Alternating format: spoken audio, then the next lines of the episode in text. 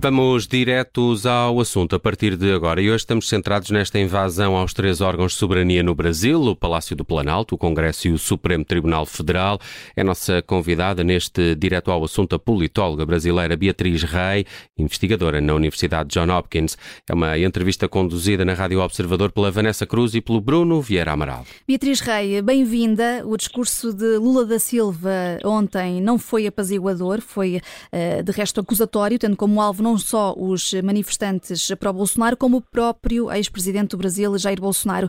Isto uh, pode aumentar a polarização de uma forma tal que o Brasil uh, possa mesmo cair numa situação de ingovernabilidade? Olha, eu acho que o, o, discurso do presidente Lula foi à altura da gravidade dos, dos acontecimentos de ontem. É, a gente teve um ataque, o que a gente está chamando de ataques terroristas, é, por parte de apoiadores é, do presidente Jair Bolsonaro, que estavam pedindo tanto é, intervenção militar quanto a prisão do presidente Lula. E eles entraram nos prédios dos três poderes, no Supremo Tribunal Federal, no Congresso Nacional e no Palácio do Planalto, é, e vandalizaram os três locais. Então, acho que o, o discurso do presidente Lula é, é a altura da, da gravidade dos acontecimentos. Uhum. Eu acho que o país é, já está fraturado, né, já estava antes da eleição, continua após a eleição e, e, não, não deve sair dessa situação tão cedo. Hum, e esta situação que ocorreu ontem pode de alguma forma ter contribuído para reforçar a legitimidade uh, de Lula da Silva? É, sem dúvida, acho que, assim, pensando por parte de, de, quem coordenou esses atos, acho que foi até um erro estratégico, porque é, dá, dá, na mão do presidente Lula o argumento de que precisa é, para, é, é, enfim, ir atrás de quem de quem está, por exemplo, acampando na frente dos, dos quartéis é, do, é, do, exército, que está acontecendo desde antes a eleição, né? A gente tem um movimento aí golpista no Brasil acontecendo, que após a, a eleição do presidente Lula se recusa recusa a acreditar no resultado das eleições, se recusa, se recusa a aceitar o presidente Lula como presidente eleito. Uhum. Então, acho que Desculpa. Sim, mas eh, aqueles setores uh, da direita uh, mais moderada uh, poderão, neste momento, e tendo em conta o que, o que, o que aconteceu, dar um passo atrás e ficar mais na expectativa, abandonar de uma vez por todas o apoio a, a Jair Bolsonaro? Olha, é, eu acho assim, para todos nós cientistas políticos ainda está um pouco, é, a gente tem pouca clareza sobre o que é essa direita brasileira, né? A gente sabe que os bolsonaristas são em, em grande parte é, radicais, né? Eles são extremistas, eles são golpistas. Essa direita moderada, a gente não sabe em que medida ela existe e se existe aonde ela, aonde ela está. Então, acho que esse acontecimento de ontem é, vai reorganizar os atores políticos. É, já tem até gente falando é, no, no, governo Lula 4, porque o, o, o, status quo já não é o mesmo do que, do que foi na semana pós-posse. Então, acho que agora a gente vai observar os atores políticos se reorganizando a partir da, da gravidade, mais uma vez, do que aconteceu ontem. Uhum. Na sua opinião, qual era o, o, real objetivo dos manifestantes ao invadirem uh, os, os, lugares de, do poder? Uh, era arrastar com eles uh, os militares? Era de alguma forma derrubar mesmo o poder? O cientista político Adam Tversky, ele define, uma das definições clássicas da democracia é um sistema político no, no qual os partidos e os políticos perdem eleição, as eleições e aceitam perder as eleições. É, o que a gente observou ontem é um grupo de apoiadores do presidente é, Jair Bolsonaro, radicalizados, extremistas, que se recusam a aceitar o resultado das eleições que aconteceram em outubro. Então, o objetivo é, é deles era a intervenção federal no sentido de remover o presidente Lula. Alguns estavam também pedindo a prisão do presidente Lula. É, para impedir o presidente Lula de servir como presidente da República. Uhum. A, a, Beatriz Rei estava a falar há pouco uh, de, de, de, que isto não vai acabar tão cedo, esta polarização, uh, uh, mas não chegou a responder se há mesmo ou não esse risco de termos um país ingovernável. É, eu acho que ingovernável de, depende da sua definição de ingovernável. Eu acho que a gente teve aí nessa primeira semana pós-posse do presidente Lula uma, uma organização do presidencialismo de coalizão, né, que a gente chama é, no Brasil, que é o nosso tipo de presidencialismo multipartidário, é, que deixou muitos cientistas políticos é, aliviados, que foi a primeira vez em quatro anos que a gente teve é, movimentações no sentido de formar um governo, de distribuir ministérios, é, pensando em políticas públicas.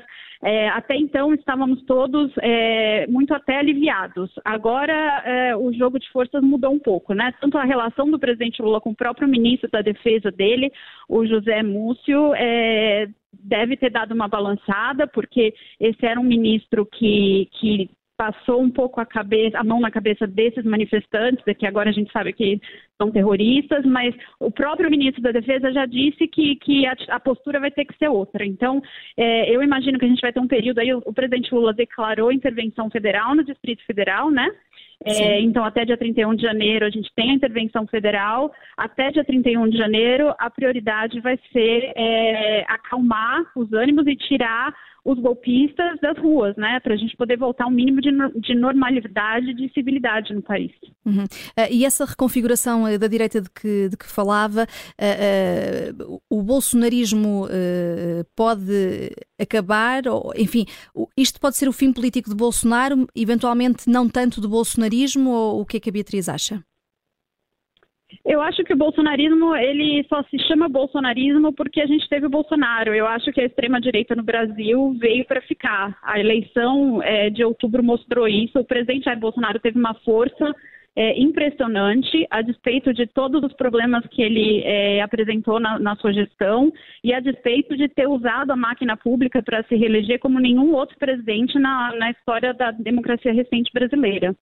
É, eu acho que o bolsonarismo pode não existir como bolsonarismo, mas algum ator vai ocupar o espaço da extrema-direita uhum. no Brasil. E não faltam candidatos, tem uhum. muitos.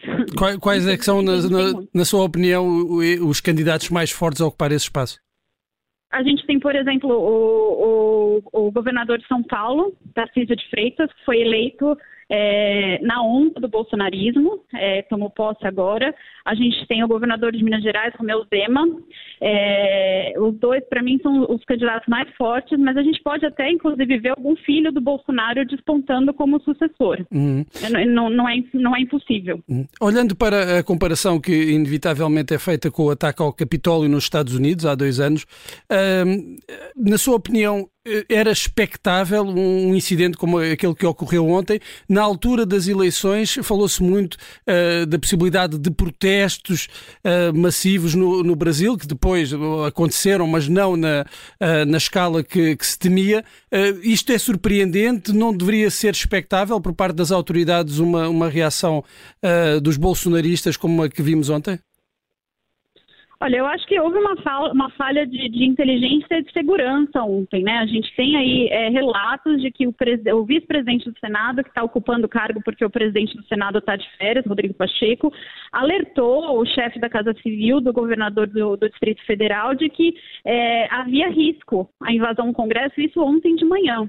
É, então a gente teve aí uma, é, uma falta de ação por parte de, por parte de alguns agentes públicos é, no âmbito do, do governo do Distrito Federal, mas também das polícias.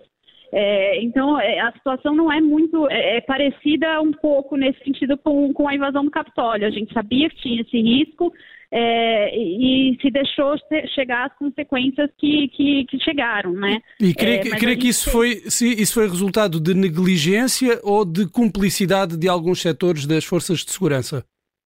É difícil saber, difícil saber. Os relatos que a gente está ouvindo é que tem, tem, tem conivência, né? Tem uma parte do, do, do, das forças de segurança que, que, foram coniventes com a invasão. Inclusive, algumas imagens que estão circulando, circulando nas redes sociais de alguns policiais praticamente é, chamando é, os, os, golpistas, os terroristas, para dentro dos prédios públicos, né? Então, é, nesse sentido, acho que no, no Capitólio norte-americano a gente teve uma resistência maior da polícia dentro do Capitólio Né? A polícia do Capitólio brigou muito para não deixar é, os, os, os, golpistas é, destruírem o patrimônio público. Isso a gente não, não viu ontem, né? No Brasil, quer dizer, se perdeu muita coisa. É, os prédios foram depredados, se perderam obras, obras de arte é, foram destruídas, é, presentes que a presidência da República recebeu de, de, de diversos países. É, a situação, todos os vídeos que você vê, tanto do Congresso quanto do Supremo Tribunal Federal, quanto do Palácio do Planalto, são, é um cenário desolador. E pode ser mais difícil vir a provar essa conivência a ter, a ter existido, Beatriz Rei, e, e com isso haver até consequências de, outras, de outras demissões.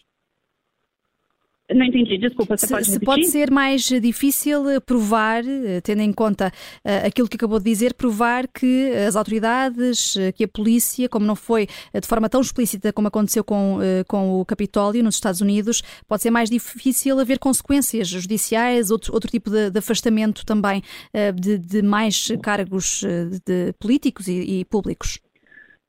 Olha, no, no caso do Capitólio norte-americano, é, todos, todas as pessoas envolvidas estão sendo presas, né? É, não sei quanto isso vai chegar ao topo, né? É, é enfim, não, o presidente da República, mas é, as pessoas que estavam presentes na invasão estão sendo presas e está acontecendo. O ministro Alexandre de Moraes, é, do Supremo é, Tribunal Federal, já pediu ao, ao, Tribunal Superior Eleitoral que, que se use dados biográficos e de, de identificação civil para auxiliar na localização das pessoas envolvidas. Então, eu acho que tem uma vontade aí é, do STF e também dos outros poderes, porque hoje uma, é, os três poderes soltaram uma carta conjunta é, condenando os ataques terroristas e chamando de ataque terrorista. Então, acho que tem uma vontade aí política de se identificar os culpados e, e de que os culpados sejam presos, né? A gente já teve alguns episódios de, de invasão é, do Congresso no passado, mas nada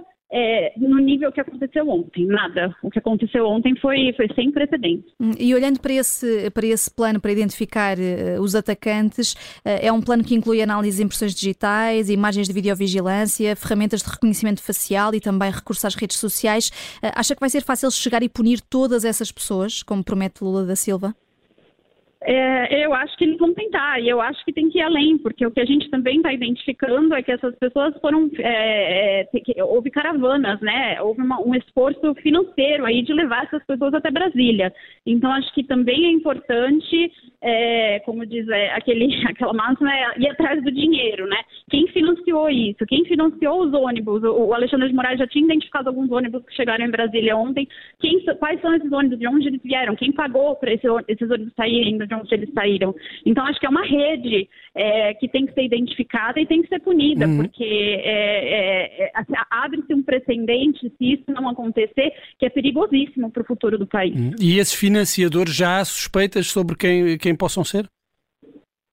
Olha, é muito difícil ter certeza. Muita gente fala de, de setores do agronegócio. Eu não, assim, não, quero dizer com certeza nada até que a gente tenha um, um processo de investigação é, como, como dita a lei. Hum.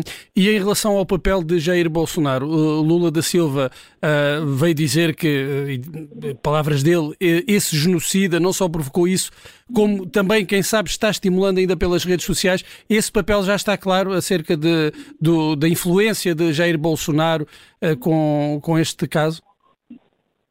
É, o presidente Jair Bolsonaro, desde que perdeu a eleição, em nenhum momento é, de verdade parabenizou o presidente Lula pela eleição, em nenhum momento de verdade aceitou perder a eleição. É, isso em si só, para mim e para muitos cientistas políticos, é, é, é, uma incitação desse tipo de comportamento, né? É, ele, ele continua é, nos Estados Unidos. O senador, hoje o senador é, Renan Calheiros, pediu ao STF a volta do presidente Jair Bolsonaro para o Brasil.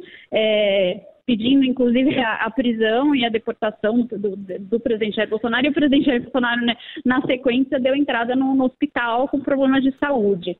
É, então a gente não, não sabe é, exatamente o que vai acontecer. Agora, é, ele é em parte responsável pela postura que ele teve é, desde o resultado das eleições. Quer dizer, não foi um, um processo de transição de poder é, pacífico, não foi um processo de transição de poder como rege a lei. É, por exemplo, o presidente Jair Bolsonaro não passou a faixa para o presidente Lula. Isso está na lei, ele deveria ter feito isso. Uhum. Entretanto, Beatriz Rei, até porque temos no site do Observador um live blog a dar conta também como a imprensa brasileira está a fazer ao minuto dos novos desenvolvimentos, temos aqui um balanço. As autoridades já apreenderam 40 autocarros utilizados para transportar os manifestantes e num desses autocarros havia mesmo armas de fogo. Portanto, aqui uma, uma tentativa mais clara de, de golpe de golpe, sim. Tanto é outra coisa que a gente é, percebeu pelos relatos de ontem é que, inclusive, havia armas dentro do, do Palácio do Planalto, se eu não me engano, que, que os golpistas roubaram. Então, roubaram arma, armas de dentro dos prédios públicos. Então, a tentativa de, de, de golpe ou de forçar uma intervenção, é, é assim, é, era clara, né? É, a não aceitação do regime democrático, para mim, está claro. É, são atos golpistas e terroristas. Hum, e, e noutros pontos do Brasil, é previsível que venham a acontecer uh, incidentes de, deste tipo? A gente teve algumas tentativas hoje aqui em São Paulo de bloquear. É, Estou falando com vocês de São Paulo ainda, estou a caminho dos Estados Unidos. É, a gente teve algumas tentativas de bloquear uma das principais vias aqui de São Paulo. É, parece que conseguiram desmobilizar. É, eu acho que a gente vai continuar vendo esse tipo é, de manifestação. Acho que esse é o modo operandi desse bolsonarismo, é, que a gente está chamando mais uma vez de bolsonarismo, porque ainda está atrelado à figura do presidente, do ex-presidente Bolsonaro, mas que é um movimento de extrema direita, que é radical, que é extremista e que vai continuar se manifestando dessa maneira. E como é que uh, Lula da Silva vai conseguir uh, controlar e uh, ter segurança à altura nos estados para o Bolsonaro? Eu acho que é, deve ser montada uma força-tarefa. É, eu acho que a gente, o, presidente da, da, República tem que pensar na, numa força-tarefa que monitore esses grupos de extrema-direita, esses grupos extremistas, é, e também, ao mesmo tempo, num processo de, de, de, de a, a, população está radicalizada, né? Que reverta esse processo. É uma parte da população está tá radicalizada. Então, acho que seriam duas frentes aí é, de atuação que o governo federal poderia, poderia adotar. Hum. Uh, de, de, deste grupo de extremistas uh, também se diz que, que fazem parte muito muitos insatisfeitos, uh, que pertencem à classe média. Estamos a falar apenas de um, de um pequeno grupo radicalizado ou, ou esta insatisfação que levou a este tipo de, de ação é, é, está generalizada num setor da sociedade brasileira? Eu, a, a, gente ainda não tem esse mapeamento, é, pelo menos não na ciência política. Acho que a gente ainda está num processo. Essa eleição última para a ciência política deixou claro que a extrema-direita chegou para ficar no Brasil. Então, eu acho que agora o próximo passo de quem. Eu não estudo é, opinião pública, mas quem estuda opinião pública, o próximo passo vai ser tentar fazer esse mapeamento, né? Uhum. É, não é uma parcela da população, é, não é metade da população brasileira, isso a gente tem clareza, né? É, o resultado da, da, eleição não é, não, não representa a quantidade de, de extremistas é, no país, mas ao mesmo tempo não é uma, uma parcela pequena, né? Tanto que o estrago que foi, foi é, causado ontem foi grande. E outra, e a outra coisa que eu vou ressaltar mais uma vez é quem está financiando, né? Esses atos, não é? Não são só as pessoas que estão indo lá mas quem está é, é, financiando, quem está fazendo, é, tornando isso possível. Acho que tem que trabalhar nesses dois campos aí, é, o governo federal tem que trabalhar nesses dois campos. Uhum. Uh, uh, só para terminarmos, Beatriz Rei, uh, há pouco falava, estava aqui quase a vaticinar que alguém venha a ocupar o lugar de Jair Bolsonaro, e que este até pode ser o fim político de Bolsonaro, mas não da, da extrema-direita e de algum bolsonarismo, e falava até de um, de, de um eventual filho, um, um dos filhos do ex-presidente. Ora, temos aqui Flávio Bolsonaro a criticar as prisões dos invasores. Diz, a justificação é esta, pais de família foram presos. Que comentário é que lhe, que lhe merece? É, não, não, existe vácuo no poder. É, se o pai dele não consegue mais se manifestar, enfim, ou optou por tomar outra postura, alguém vai ocupar esse lugar, porque existe a extrema direita está representada na população brasileira. Então algum líder vai aparecer. Pode ser que seja o Flávio Bolsonaro, pode ser que seja o Eduardo Bolsonaro ou um dos dois governadores que eu mencionei. Acho que por isso é tão importante que se pense em políticas públicas é, para desradicalizar a população e, ao mesmo tempo, se pense em jeitos de monitorar essa, essa, atividade extremista no Brasil, porque não é a última ocorrência que a gente viu essa de ontem. Uhum. Muito obrigada, Beatriz Rei. Aqui em direto de São Paulo, a politóloga brasileira Beatriz Rei, investigadora na Universidade John Hopkins, foi a convidada de hoje do Direto ao Assunto.